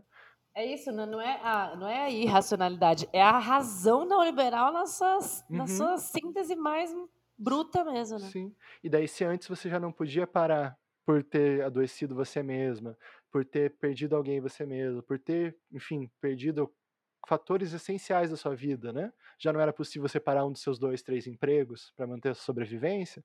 Agora, obviamente, também não pode viver seu luto, né? Ou, enfim, viva a seu critério, por, de preferência segundo as normas do é, diagnóstico de transtorno mental, que vai limitar uma semana para você poder fazer adequadamente um processo de luto e poder retornar às atividades, né? do dia adequadamente. E eu acho que a hora que você falou, eu pensei, e é assim, opinião muito pessoal minha, que eu tô, tô pensando aqui agora, mas para mim segue essa lógica, sabe? De que o luto implica numa pausa das atividades produtivas. Se vai pausar, por favor, né, se conforme com o seu mundinho, você tem seu tempo de quatro horas no final da noite para passar teu luto. A partir dali, né, vamos retornar à produção, porque a gente precisa acelerar o negócio. Inclusive, esse processo de, de dessa assimilação forçada do luto que acontece no, nesse momento do bolsonarismo é um movimento anterior, né? Então, se falando da psicologia, por exemplo, da saúde mental, eu acho que a gente tem isso concretizado desde o momento em que no DSM-5 ou 4, não me engano, não, se eu não me engano, é o, o luto durando mais de duas semanas abre uma, uma possibilidade de, de medicalização ou de diagnóstico, né? Porra, duas semanas duas semanas você estar em luto por perder alguém que você ama, abre a possibilidade de um psiquiatra conseguir te medicalizar para que você volte para a força produtiva, né? para que você volte a vender sua força de trabalho, porque parado não dá para ficar. Né? O que, o que a gente vê agora no bolsonarismo é essa lógica escancarada, né? Esse, isso, esse processo mais amostra possível, né? Não tem como estar mais escancarado que isso. A gente vive numa lógica muito maior nesse momento o que as pessoas que vivem em periferias, por exemplo, vivem há muito tempo, o que a população do campo vive há muito tempo, que a população indígena vive há muito tempo, que é o assassinato dos seus e de que ter que ter um, ter, que ter um processo de luto muito acelerado para conseguir bancar as demandas da vida, né, nesse momento. Então, eu acho que é essa, essa lógica num nível nacional mesmo. Eu acho que um aspecto importante de da gente demarcar aqui do, do bolsonarismo da posição do governo Bolsonaro na pandemia é que o que foi feito foi uma aposta, né? Uma aposta na tal da imunidade de rebanho. Essa, essa aposta sabendo que quem mais morreriam seriam pessoas pobres. Né? Então, quem garantiria essa imunidade de rebanho, quem protegeria a classe dominante e as pessoas mais ricas, seriam as pessoas pobres que ou morreriam ou se imunizariam nesse processo. Né? Então, mais ou menos o que acontece com a vacinação, Bolsonaro apostou que aconteceria nessa imunidade de rebanho que não aconteceu. Então, de forma deliberada, a vida de agora 400 mil brasileiros foi jogada no lixo. Né? E esse processo vem pensado desde o seu início para que esse luto seja também jogado no lixo para que esse luto seja jogado no lixo em prol dessa economia, que nem a economia está avançando nesse, nesses anos de pandemia. Então, mesmo essas 400 mil pessoas terem morrido nesse um ano e três meses, nem os avanços na, na economia a gente vê. A gente vê o que o país vai gastar para receber a Copa América, por exemplo, e produzir um monte de nova variante. É isso que a gente está vendo. É o descaso total com a vida, e não de qualquer vida, mas da vida dos setores mais precarizados da classe trabalhadora. E, gente, aí já entrando um pouco nesse, nesse outro, nessa outra fenda aí que eu gostaria de falar um pouco com vocês, é. Aí a gente vê, é, a partir disso que a Dani falou agora um pouco, que é essa questão de. A, foi uma aposta feita de, da classe dominante de se defender utilizando o escudo da, das massas mais pobres mesmo, apostando nessa coisa da imunidade de rebanho e garantindo seu próprio, seus próprios ganhos e, e não para nada, enfim. A questão é. E aí, junta esse caldo de, de esse cenário produzido com o arroxo das condições de vida absurdas, com esse, esse. Eu não gosto de dizer vácuo, porque não existe vácuo na política, né, gente? Tudo se preenche, né? Esse vazio de política pública e, e esse preencher desses aparelhos ideológicos sejam. E agora a galera se lembrou, né? Porque que, que, as, que, a mídia de massa faz parte desses aparelhos, né? Porque parece que por um tempo, porque o Bolsonaro atacava jornalista do Estadão, isso mudou muito não mudou nada. A gente consegue ver muito bem que esses interesses seguem, eh, seguem defendidos. Se não tivesse, a gente estava vendo uma inflexão, como já houve em outros momentos, né? É, esse cenário em que é, dessa ausência de política pública e é, do que a gente chama de entrar nesse ponto do negacionismo, né, que fica representado aí por um lado por essa coisa bem bolsonarista mesmo, de terraplanista, antivacina, cloroquina, ivermectina, companhia limitada, mas que se expressa de várias formas, né, porque a gente tem desde desse grupo mais ideológico aí, Olavista e tal, mas a gente acho que dá para dizer que tem muita gente no Brasil, por várias razões, é, negando a pandemia, e, e, e, seja por falta de acesso à informação, seja por falta de equipamento e capacidade de se proteger, seja porque não suporta a realidade, seja porque está se expondo e não tem informação e pensa, bom, já estou me expondo mesmo, Deus que me proteja, eu, eu não aguento viver esse inferno, eu preciso sair. Enfim, tem realmente, a gente está conseguindo ver várias matizes disso em, presentes em várias classes sociais tal, que são essas diferenças do negacionismo. Como entender é, é, é, esses negacionismos? O que, que, explica um pouco isso? A gente falou um pouco que eu acho que é muito dessa produção ideológica mesmo, que vem é, desse contexto que tem, tem, sido desenhado pela classe dominante aí. Mas é, o que, que explica isso de um lugar da subjetividade das pessoas? Porque é isso que a gente conversou no início do episódio. Existe é, existe todo esse caldo, mas existe um risco à nossa própria vida, né? Que é, que é, um, que é um fator, me apavora, de verdade. É uma coisa que eu não consigo descansar com isso, sabe? É uma coisa de que é, cada decisão pequena na nossa vida virou um dilema ético gigante, assim. Não só com os outros, mas conosco também. E aí é, é um, é um dilema difícil de entender, porque é algo que não afeta só os outros, mas afeta nós mesmos, assim. É um descaso que não é só com os outros, é um descaso que é conosco também. Então, é, como é que vocês entendem um pouco é, esse comportamento das massas e, e óbvio que com essas diferenças socioeconômicas aí? E, enfim, vamos começar por aí, depois a gente passa para as outras perguntas. Eu acho que nesse ponto, se tivesse um psicanalista aqui, ia ser mais legal a explicação, porque eu acho que a psicanálise tem uma lógica interna que é mais interessante de tratar desses assuntos do que a psicologia histórico-cultural, por exemplo, né? Então, se a gente, né, eu e o Matheus, como a gente parte da psicologia histórico-cultural, para gente, o processo de formação de, de subjetividade está necessariamente ligado com a realidade. Né? A nossa subjetividade nos forma do ar, né? ela é construída nas relações sociais, ela é construída a partir é, do, das nossas particularidades. Então, se eu sou uma mulher, se eu sou uma mulher branca, se eu sou uma mulher bissexual, todas essas, essas determinações que, que vão me formando na sociedade onde eu estou inserida, que é uma sociedade orientada pela acumulação de capital, né? Então, essa subjetividade está tá, tá, tá sendo formada dessa maneira. Então, eu digo que os psicanalistas teriam uma explicação mais legal, porque eles têm uma lógica interna que é um pouquinho mais diferente. Se eu não me engano, tem até uma entrevista com, com o Christian Dunker em algum lugar, eu acho que é algum... Putz, eu lembro de ser num site da USP, assim, que é... Que traz bem essa lógica da psicanálise, se alguém tiver interesse, procura, né? Porque eu acho divertido, não sou psicanalista, mas eu acho divertido. É, eu acredito, assim, que a psicologia tem uma responsabilidade social em combater psicologização de determinados acontecimentos, né? Então, quando a gente fala em negacionismo, por exemplo, é comum que as pessoas percebam o outro com aspectos como, ah, não gosta da mãe, ah, ele é louco, ah, ele não tem, ele tem falta de contato com a realidade, né? Que patologizem esses comportamentos. Então, se a gente está falando de negação, no geral, da psicologia, a negação é um tipo de comportamento que pode acontecer na vida de qualquer pessoa que não tem condições de elaborar determinado acontecimento na sua vida né, num, num, dado momento. Então, a negação é algo, um fenômeno que pode acontecer com todo mundo, todo mundo está sujeito.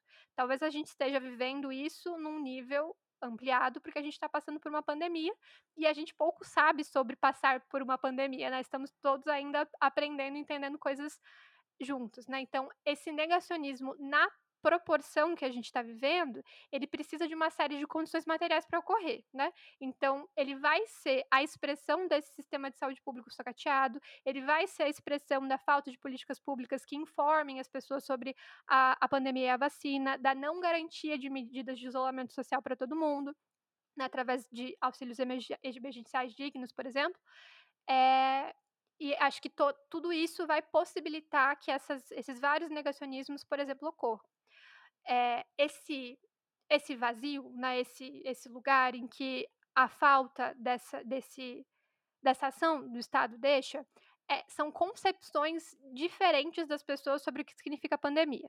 Então, por exemplo, se eu tenho determinado contato com a pandemia, que é como profissional da saúde, eu vou ter uma, um determinado entendimento da pandemia.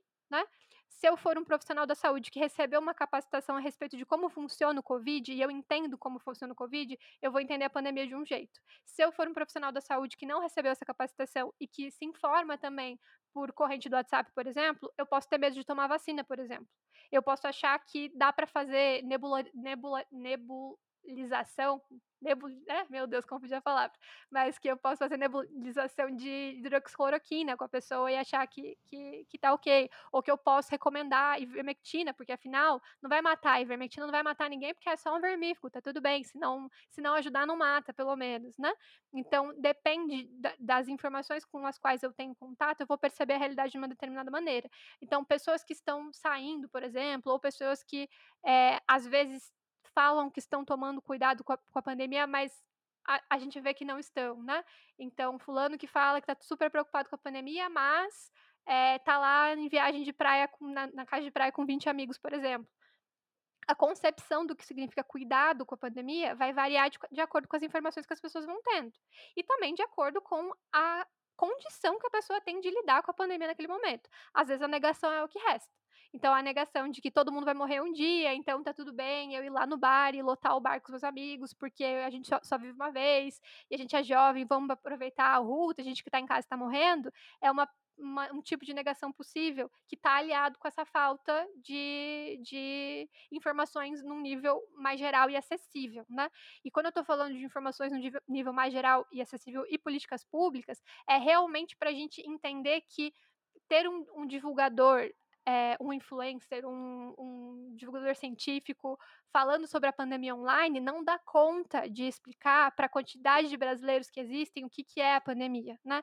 Então, ter lá a campanha do Zé Gotinha é, é importante, ter outdoor é importante, ter agentes comunitários indo até as pessoas para explicar o que é a pandemia é importante. Se isso está sendo sucateado há tantos anos e que no governo Bolsonaro está né, acabando, sendo destroçado, a gente vai é, possibilitar esses vazios para que as pessoas interpretem o que, que é a pandemia e o que, que é o cuidado de maneiras diferentes. Então, uma pessoa que tem determinado contato mais próximo pode interpretar a pandemia de um jeito. Uma pessoa, classe média alta, que não perdeu ninguém por causa de Covid, por exemplo, e que está encontrando com os amigos é, de maneira frequente, às vezes nas próprias casas, ou às vezes num bar de gente mais rica, no geral, e que ninguém morreu por isso, vai pensar que Covid não mata e que tá tudo bem sair, né? Então, é, essas brechas que vão abrindo para que as pessoas tenham interpretações diferentes para mim se dá a partir, a partir desse vazio, né? E daí, é claro, se a gente está falando de subjetividade, a experiência individual de vida da pessoa está envolvida, a história pessoal de vida da pessoa está envolvida, né? É um movimento um tanto singular mesmo, né? Como que isso vai ter essa expressão individual no comportamento das pessoas. Não, e a gente, é, acho que, enfim, a Dani resumiu perfeitamente, se não tudo, quase tudo que eu, que eu pensei em poder falar, mas acho que essa questão, inclusive, da história de vida é, diz respeito aos, sei lá, os signos que a gente usa mesmo para lidar com as coisas, né, para compreender os fenômenos, né, o sentido que a gente dá para cada coisa vai se construindo ao longo da vida e não vai ser também num ano, ainda mais nesse ano que a gente vai conseguir né, dar, dar a volta por todo esse arcabouço, e aí a concepção de aparelhos ideológicos eu acho que faz muito sentido para a gente pensar o tamanho da luta que a gente já estava travando até aqui e ao que, que a gente se depara agora. O efeito que causa a gente não ter conseguido é, encarar, né, digamos assim, o, esse processo com uma forma mais total até agora. Né? Como era importante ter entrado também nisso né, anteriormente. E aí a única coisa que eu pensei que para a gente é, pode ser de contribuição, é assim, é, uma, é um cenário ideal, né? Um cenário totalmente é, diferente do, que, do caos que a gente vive agora, mas na minha cabeça, até hoje, se a gente tivesse o melhor dos governos dentro da limitação de uma democracia burguesa, obviamente, e aí coloquem o nome que vocês quiserem, obviamente, inclusive se quiserem pensar em 2022 se tudo isso tivesse ocorrido da melhor maneira possível, ainda teria sido gigantescamente difícil essa pandemia no Brasil. Porque a gente não estava falando né, de uma simples. Não é somente ter o Bolsonaro usando relatos de carta de depressão e suicídio nas suas lives, né, da maneira. a falta de humanidade absurda que, tem, que é possível, mas não é somente isso né, que seria capaz. A gente aí teria que pensar na quantidade de condições concretas né, que a gente teria que encarar que países né, com o mínimo de organização devida e digna, humana, como, sei lá, China, é, Vietnã, Cuba, por exemplo, né, Coreia do Norte, a gente pode pensar nesses exemplos com relação a isso. E ainda assim tem dificuldades lá. Vietnã perdeu pessoas. Né? Inclusive lá, né, o pouco que eu, que eu tenho conhecimento, é incrível ver o quanto eles ressaltam o que foi perdido de pessoas lá, sabe? Num país que perdeu uma quantidade centésima, quase, com o Brasil, né? E tentando fazer essa alteração para encarar o tamanho desse negócio. Se a gente tivesse condições ideais, né? Mesmo pensando em todo o sistema, a gente ia pensar em reconversão de produção, a gente ia pensar em questões diplomáticas de fechamento de ciclo produtivo muito grandes, né? Para poder encarar tudo isso são coisas que a gente não ia fazer por decisão, né? A gente não vai, a gente não parou agora os aviões e os cargueiros vindo da Índia, né? E não foi só porque a gente não acredita na variante, né? É porque a gente não consegue bancar a perda de insumos tão grande do nada, né? Pensando no sentido mais literal do capitalismo possível, né? A gente não consegue parar o capitalismo quando a gente quer, quando a gente precisa. É justamente por ser essa máquina de moer gente há tanto tempo que ele moe com tanta facilidade hoje em dia. Né? E aí, nisso que eu fiquei pensando no tamanho da tarefa né, que estava sendo dada e como é difícil. E aí o negacionismo volta nessa questão do, dos aparelhos ideológicos mesmo, de como que vinha sendo esses níveis diversos, vinham se colocando nessas hierarquias diversas de manutenção desse sistema dessa forma, né? E aí acho que hoje em dia a gente vê no bolsonarismo, na forma das festas clandestinas, nos diversos níveis possíveis de compreensão nisso, uma adequação à sua própria vida. da crise que estava dada, do momento neoliberal que a gente estava vivendo, da crise econômica que a gente estava vivendo, que vai se adequando à vida de cada um. Então, realmente, para mim, com profundo ódio, obviamente, quando eu via pessoas que tinham condições de ficar em casa, né, tinham todos os aparatos suficientes e a consciência de informação suficiente para permanecer né, em casa ou ir fazendo isso, e mesmo assim não achavam grave poder infectar pessoas que estariam trabalhando, né, o porteiro do prédio, enfim, os, os trabalhadores que estavam em volta daquele processo de uma festinha, obviamente me enche de ódio, né? Mas não é porque eu não compreendo. E acho que esse, essa é a pior parte da psicologia, inclusive. É, você entender, sabe? Tipo, puta que bosta, mano. É isso que eu ia falar. não é porque a gente entende, gente, que a gente não morre de raiva.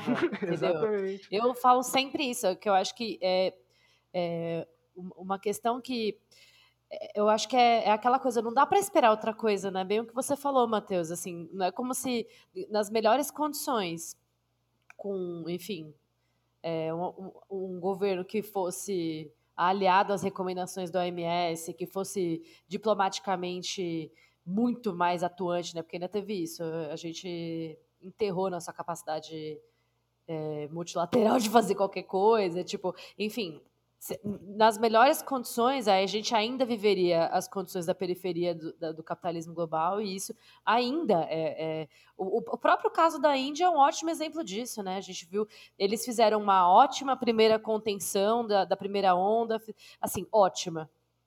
Enfim, no sentido de que eles perderam bem pouca gente, porque é um país absolutamente populoso e tudo mais.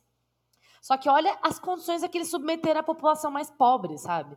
Eles, para poder conter a população e fazer a população parar de circular, é, eles não, não conseguiram conceder nenhum tipo de auxílio, eles retiraram o transporte público, o que a gente viu foram atrocidades, foram massas de pessoas, de trabalhadores andando de cidades para outras, para conseguir voltar do trabalho, tipo, são condições absurdas, aí assim, agora a gente pensa, tá, é, é, agora realmente a gente está vendo outro nível de atrocidades, as pessoas estão sendo queimadas, os corpos estão sendo queimados nas ruas tal, tá bom, mas assim, não é uma Olimpíada de atrocidade, já estava bem horroroso, sabe, há dois meses atrás, com uma contenção do vírus, quer dizer, a, condição estrutural dos países que estão na periferia do sistema, ela, elas são um, um terreno fértil para um, um, um caos desse se instaurar mesmo, porque mesmo com todas as, as, as, as, tentativas. A mesma aqui no Brasil a gente vê muito isso, né? Várias comunidades em que não existe condição das pessoas se isolarem, enfim.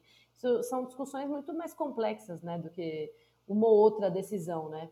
Mas que realmente dá muita raiva de ver essa rapaziada é, que tem condições de se isolar e não se isola, dá muita raiva mesmo, e é muita contradição para suportar de fato. Eu é, acho que só fazer um apontamento, assim, né, de, de talvez uma explicação que dê um pouquinho mais de conta de entender essa questão da subjetividade, do negacionismo na pandemia, é, o, eu participo do Laboratório de Psicologia Histórico-Cultural, né, da Universidade Federal do Paraná, e quando a pandemia começou, a gente começou, teve que fazer os encontros é, online, o que a gente, tipo, a gente viu a pandemia, a gente pensou, meu, a gente tem que estudar a pandemia, porque é isso que vai pegar de saúde mental, então, o que, que a gente vai ler? Não tinha nada, porque era, tipo, abril, assim, a pandemia tinha acabado de começar, a gente não sabia aonde recorrer. O que a gente recorreu foi... É, além dos estudos da teoria da determinação social do processo de saúde e doença, foi os estudos do Martim Baró sobre guerra e saúde mental. Né? E daí hoje, com 400 mil mortos, eu acho que fica muito mais óbvio dizer que a gente vive um cenário de guerra, né? 3 mil pessoas morrendo por dia é um cenário de guerra, né? E se lá atrás, se lá em abril do ano passado, as explicações do Martim Baró já faziam sentido, hoje para mim fui de, até dei uma, dei uma relida no texto esses tempos e acho que faz muito mais. Então, Ele escreve em contexto, Dani, da Guerra Civil? Na Guerra e... de El Salvador. De El Salvador. Isso, uh -huh. ele foi, se eu não me engano, ele foi assassinado em El Salvador, inclusive, né? Uhum. É, ele... Nossa, El Salvador que também, nesse momento, tá vivendo um período de inflexão super complicado. Sim, sim. Um cara muito, enfim, um desses líderes, é, é, bem nessa, assim, não é, não é essa vibe, bem parecido com o do Bolsonaro mesmo, essas pessoas de fora do sistema político, lá, lá, lá, enfim. Uhum. Bizarro ele, quando ele vai estudar a questão da saúde mental e da guerra, ele vai falar que os efeitos da guerra na saúde mental têm algumas, algumas questões, né? Então ele elenca é, a classe social, o envolvimento no conflito e a temporalidade. Né? A classe social acho que a gente não precisa desenvolver, o envolvimento no conflito é a posição onde você está, se você está no fronte de guerra, por exemplo, ou se você está, é, se você faz parte da sociedade civil, então fazendo um contraste com a pandemia, se você está na linha de frente, ou se você está lá protegido na sua ilha particular sem viver a, a, a pandemia e a temporalidade, que é quanto tempo já se passou daquele conflito, e aí ele fala que quando o conflito se, se estende por muito tempo, as, as questões imediatas vão, vão pegar mais, né? Então, como a gente está vivendo um ano e três meses de pandemia, nesse ritmo que a gente está vivendo, acho que essa questão da temporalidade pega muito também, né? Então, pessoas que estavam lá no começo, por exemplo, ficando em casa, hoje já, tipo, ai, ah, galera, um ano e três meses já chega, vou, eu preciso, preciso sair, preciso, é, enfim, fazendo alegamentos, inclusive, que é pela minha saúde mental e etc, que eu não concordo, mas, mas que... Nossa, sim, eu ia chegar nisso agora. E aí, para essa galera que tá, tá indo pela festinha pela saúde mental? Eu acho que não, né? Tipo, não, no, antes de, de mais nada, mas acho que quando a gente está discutindo saúde mental, é interessante a gente demarcar a concepção de saúde mental de que a gente está partindo, né? Então, quando a gente pensa em saúde, no senso comum, muitas vezes a primeira coisa que vem na cabeça é a ausência de doença ou um fenômeno individual. Então, a partir dessa definição, uma pessoa saudável mentalmente seria quem não demonstra uma alteração significativa né, nos seus processos emocionais, cognitivos, né, comportamentais, na sua relação com as pessoas ou até consigo mesmo é, se a gente entende a saúde mental como um fenômeno individual, a gente negligencia uma série de dimensões para entender esse fenômeno na sua, na sua totalidade. Ou até mesmo a gente torna esse assunto fútil frente às situações mais gerais, né? É, então a gente se depara com essas falas que talvez hipervalorizem né, esse bem-estar individual, quando essas pessoas de classe média alta ou as pessoas ricas furam a quarentena com essa justificativa, né, de que não, é pela minha saúde mental, gente, peraí. Assim como do outro lado tem uma posição que é tão individualista quanto que a gente diminuir a questão da saúde mental, né, e de, de falar não, né, não tem que pensar em saúde mental porque tá, tá tudo um, um caos. Então, para mim, eu acho que a melhor definição de saúde mental até agora, para mim, é a do Martin Baró, que ele vai afirmar que a saúde mental ela não se trata de um bom funcionamento do, de um indivíduo, por exemplo, né, mas de um caráter que é básico das relações humanas, que está que vai estar diretamente relacionado com as possibilidades de humanização que a gente vai ter, né, para membros de, de, de determinada sociedade de grupo. É, então, a saúde mental para o Martin Baró vai ser muito mais uma dimensão das relações entre as pessoas e os grupos do que um estado individual de um organismo que vai manifestar uma doença, por exemplo. Ainda que esse organismo possa, essa pessoa individualmente possa produzir né, esses estados, esses fenômenos na forma de um diagnóstico, por exemplo. Então, é, ele inclusive vai propor nesse texto mesmo de, de, de saúde mental e guerra é que um dos papéis dos profissionais da saúde mental, além de pensar na redução de danos, além de pensar nos exercícios de relaxamento, nas técnicas de comunicação, que são coisas importantes, é a gente dar vazão para os desejos das pessoas que se ajustam às necessidades humanas reais, né, que vão conduzir esse processo de humanização. Então a gente não consegue defender saúde mental sem defender relações sociais humanizadas, né? Então, defender a saúde mental significa necessariamente a gente defender a construção de um outro tipo de sociedade. Então, a gente não defende a nossa saúde mental indo para festinha, por exemplo. A gente defende a nossa saúde mental indo para o ato. Mas a gente não defende a saúde mental furando quarentena com 60 pessoas dentro de um, de um, de um, sei lá, de um apartamento de uma casa, por exemplo. Acho que essa é a minha posição. É isso aí. Eu cancelo, viu? Quem vem com esse papo. e você, Matheus? É o que, que você acha desse papo do tô indo pra festinha pela minha saúde mental? Olha, depois da, da Dani, eu tenho. assim, acho que principalmente a partir desse finalzinho, né? Explicitando como que é o defender a saúde mental, fica muito explícito pra gente, né? Obviamente, né? A gente não quer acreditar que todo mundo vai sair daqui, vai pro ato, ou enfim, que se sente confortável, ou que está ignorando todo o resto da conjuntura, ou fazer uma mudança de posição de classe a partir do nada, né? Mas, se for pra gente, então, falar de saúde mental, né? Eu sempre, enfim, com a minha família sempre parece isso, que na hora de falar sobre saúde mental é tudo beleza e tal, ou, enfim, né, transtornos de modo geral. Aí quando eu falo, não, mas eu como psicólogo eu não acho isso, daí tipo, ah, mas aí cada um tem sua opinião, não é mesmo? Mas aí, beleza, você quer falar de saúde mental, vamos falar de saúde mental, então. E aí a gente tem que encarar necessariamente cada um traz, né? Que é esse processo, porque honestamente, e aí fica, é, acho que não sei nem com quem eu estou dialogando necessariamente, mas fica o questionamento se essas pessoas que têm condições e fizeram, né, de sair em defesa da sua saúde mental, esse processo todo, eu, eu só queria saber se funcionou.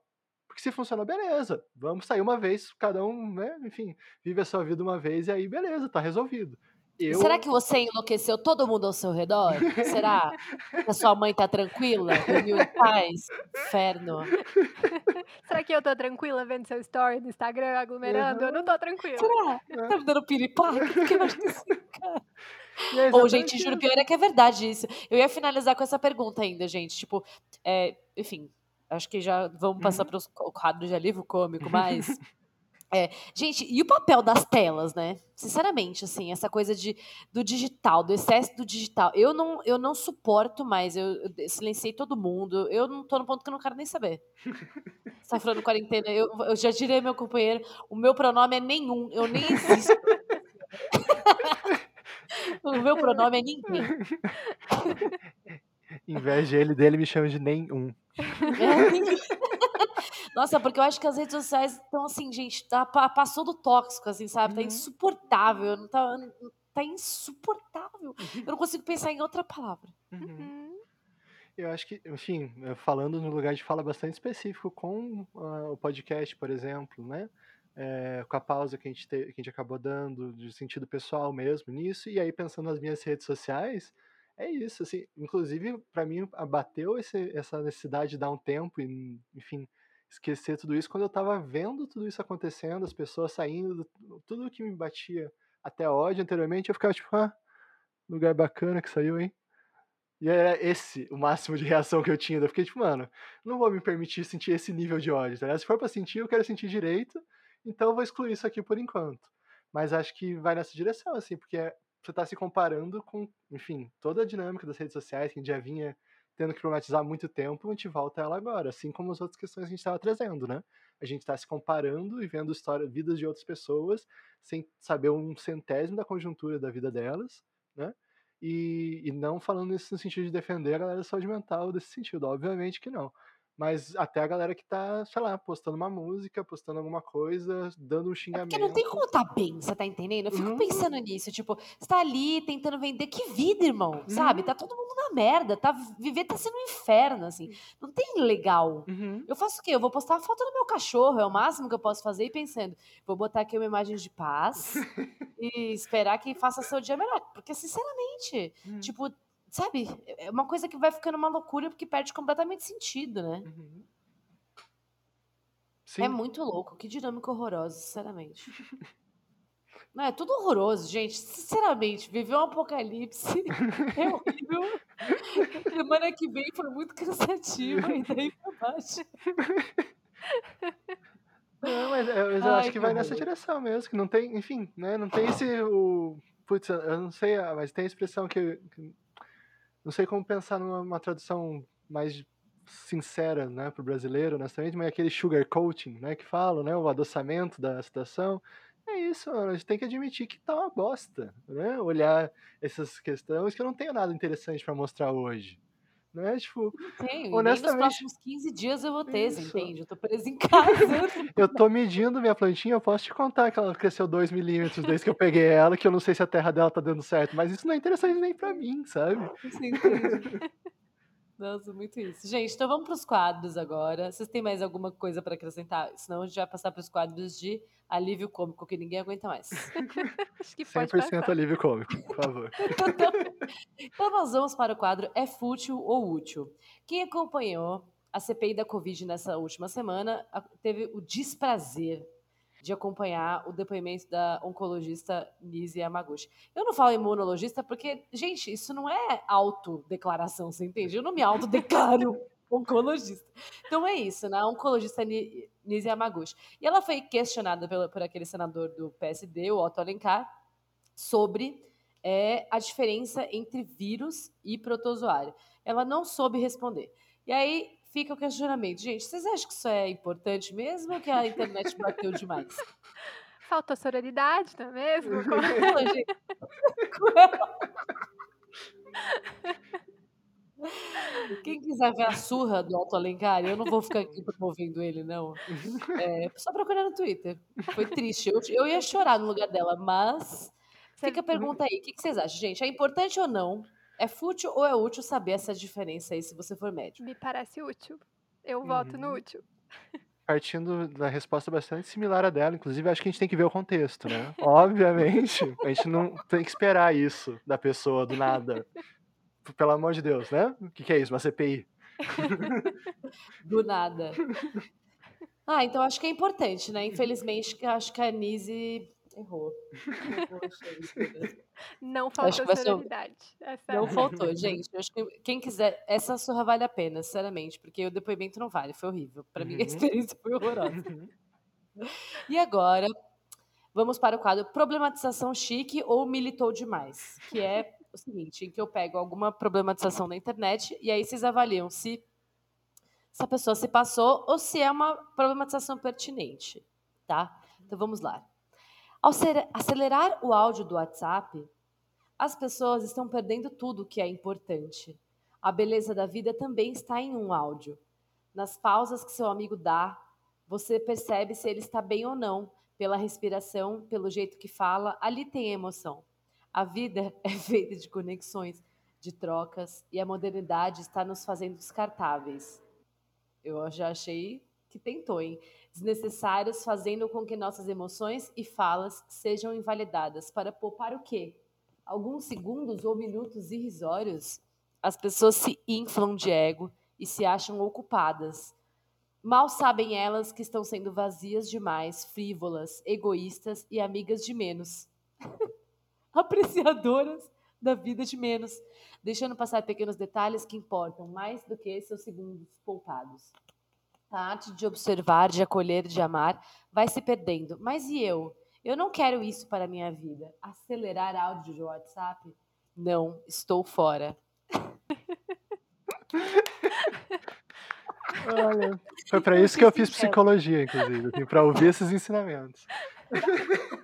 Voltamos para o famoso, a famosa promessa de Paulo Guedes de conseguir empregos para as pessoas. Onde estão os empregos? Nossa, mas... pelo amor de Deus. Assim, né? Obviamente, a gente entende, é, mesmo de todo momento, a gente entende de onde vem essa angústia, a gente pode até entender o que você quis dizer, mas assim, Texto, gente, é muito- é muito difícil. Porque é isso, né? A gente come mais rápido, olha mais rápido, anda mais rápido e se pergunta pra onde estamos indo. Mano, a gente não tá indo a lugar nenhum, pelo amor de Não, lugar Deus. nenhum, cara, a gente só tá sendo consumido por essas merdas. Eu vou falar a mesma coisa.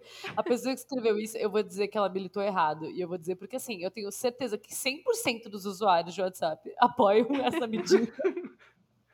E principalmente os que têm um trabalho, tá? Que tem que ficar recebendo áudio das pessoas que trabalham com.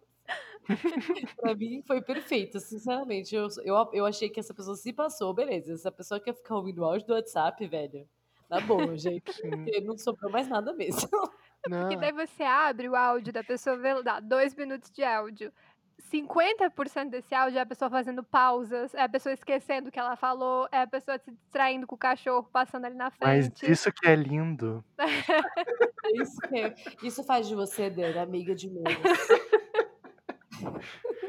Não, mas a próxima atualização do WhatsApp vai vir com áudio mais devagar ainda, exclusivo para essas pessoas. Daí tem uma florzinha Gente, assim. A próxima atualização eu espero que venha com um transcritor, sei lá, nome de transcritor, sei lá que porra de áudio.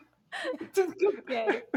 Eu sou contra o áudio e eu sei que todo mundo é, sabe? Uhum, Então é isso. Militou demais. Errou. errou. totalmente de acordo.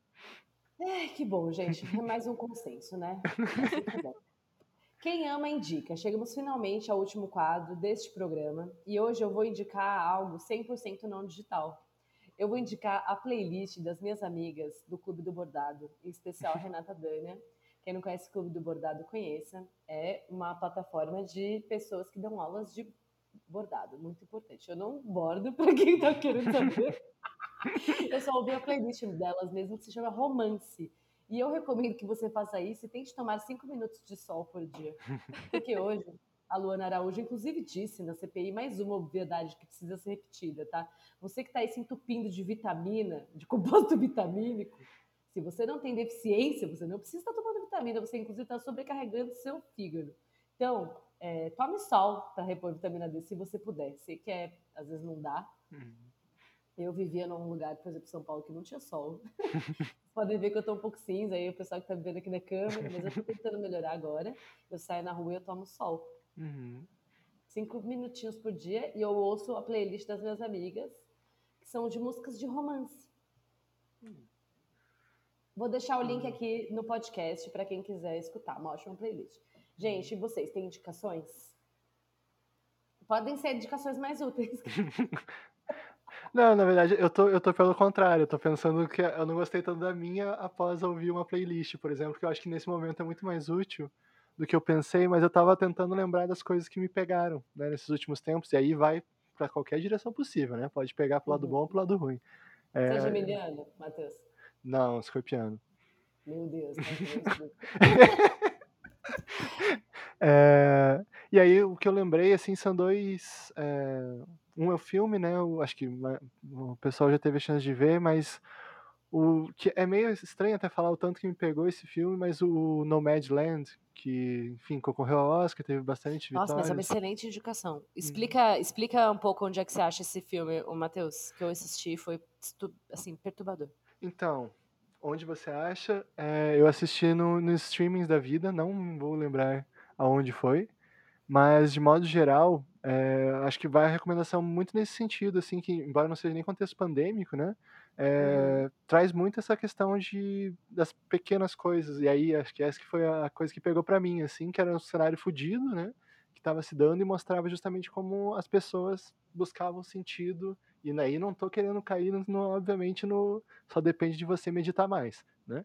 Obviamente, o cenário do filme, inclusive, mostra quão precárias são as condições e o quão bacana é ter um mínimo né, de apoio e conseguir ver essas possibilidades diante das contradições. Então, acho que por hora ficaria essa. E aí, quem quiser se aventurar mais, eu não sei se eu recomendo, não é nem tanto uma indicação, assim, é um, sei lá, um test drive do que eu vi anteontem, um especial, que não é nem de comédia, mas do Inside, no Netflix, que é de um comediante chamado Bo Burnham, que, né, seria mais um homem branco contando piada, mas ele faz, ele botou a tarefa dele de tentar gravar um especial de comédia no isolamento sozinho por um ano e deu muito errado, porque obviamente ele estava no isolamento na pandemia, isso sim, e ele basicamente mostra isso e tenta também tentar lidar com questões de saúde mental durante esse processo todo, inclusive daí documentando basicamente como que foi esse processo dele. Assim, é horrível, né? Não por isso que eu digo que não sei se é uma indicação, mas me pegou muito e fica aí para quem quiser. É isso Sim. que eu ia falar, ficou engraçado ou ficou deprimente? Os dois. Né? Eu, tá. tava, eu tava tipo, ah, ansiedade, kkk, sabe? mas assim, é uma boa reflexão se você quiser, mas fica o aviso ao mesmo tempo. Arrasou. E você, Dani? Bom, eu acho que eu vou, me sinto meio errada indicando um, um, perfil no Instagram, porque é redes sociais, mas eu vou indicar o perfil do pessoal do Trunca Poemas. Porque volta e meia eles postam poemas lá e acho que dá um, um alívio assim no coração, um pouquinho, ler uma poesia de luta ali de vez em quando. Em especial, se é, quem quiser fuçar no site deles, é, tem o um livro de poemas que saiu relativamente há pouco tempo da Golondrina Ferreira é, não tão pouco tempo assim, inclusive, lembrando que a, acho que a gente gravou com eles já faz muito tempo, mas quem né, quiser dar um pouquinho de vazão para esse áudio de classe aí depois de ouvir esse episódio, eu acho que, que é legal lá dar uma olhada no Instagram deles e no livro da, da Golondrina também. Arrasou. Amei as indicações, gente. E você, qual que é o seu signo, Dani? Escorpião também. Esse podcast gente, que é isso? Dois terços escorpião. Tóxico. Do nada eu fico sabendo disso. A Lívia adora nossas reuniões. É leonina, ela é pior, ela é muito pior. Gente, meu Deus, que loucura. Tá vendo? A gente vem se enfiar num ninho e nem sabe. Gente, ó, então, muito obrigada pela participação de vocês. Achei que o episódio ficou muito legal. Acho que tocou exatamente em pontos que estão doendo aí na ferida de todo mundo e que eu acho que, infelizmente, vão continuar doendo por um tempo, né? Uhum. Uhum. Desculpa se alguém ficou triste, gente. É, infelizmente, viver tá sendo muito triste. Você encontra eles, a, a Dani, a Lívia e o Matheus eu tenho aqui a arroba do Twitter de vocês, que é uhum. arroba Rio que Arrasta. Vocês encontram também o do Rio que Tudo Arrasta em todos os streamings, eu imagino, por aí. Uhum. É, plataformas de streamings. É um podcast que eu recomendo. Está no hiato, vá procurar os episódios anteriores, que são ótimos. Eu recomendo super. E, enfim, conheçam o projeto. Aqui você me encontra nas redes sociais, todas elas, arroba Débora Baldin, Baldin Débora, Baldin Débora, arroba você me encontra aí nas redes sociais, eu vou deixar o link aí na descrição. Obrigada por ter ouvido até aqui. Considere apoiar o projeto, é um outro lembrete. Até o próximo episódio. Paz do Senhor e tchau, tchau, gente.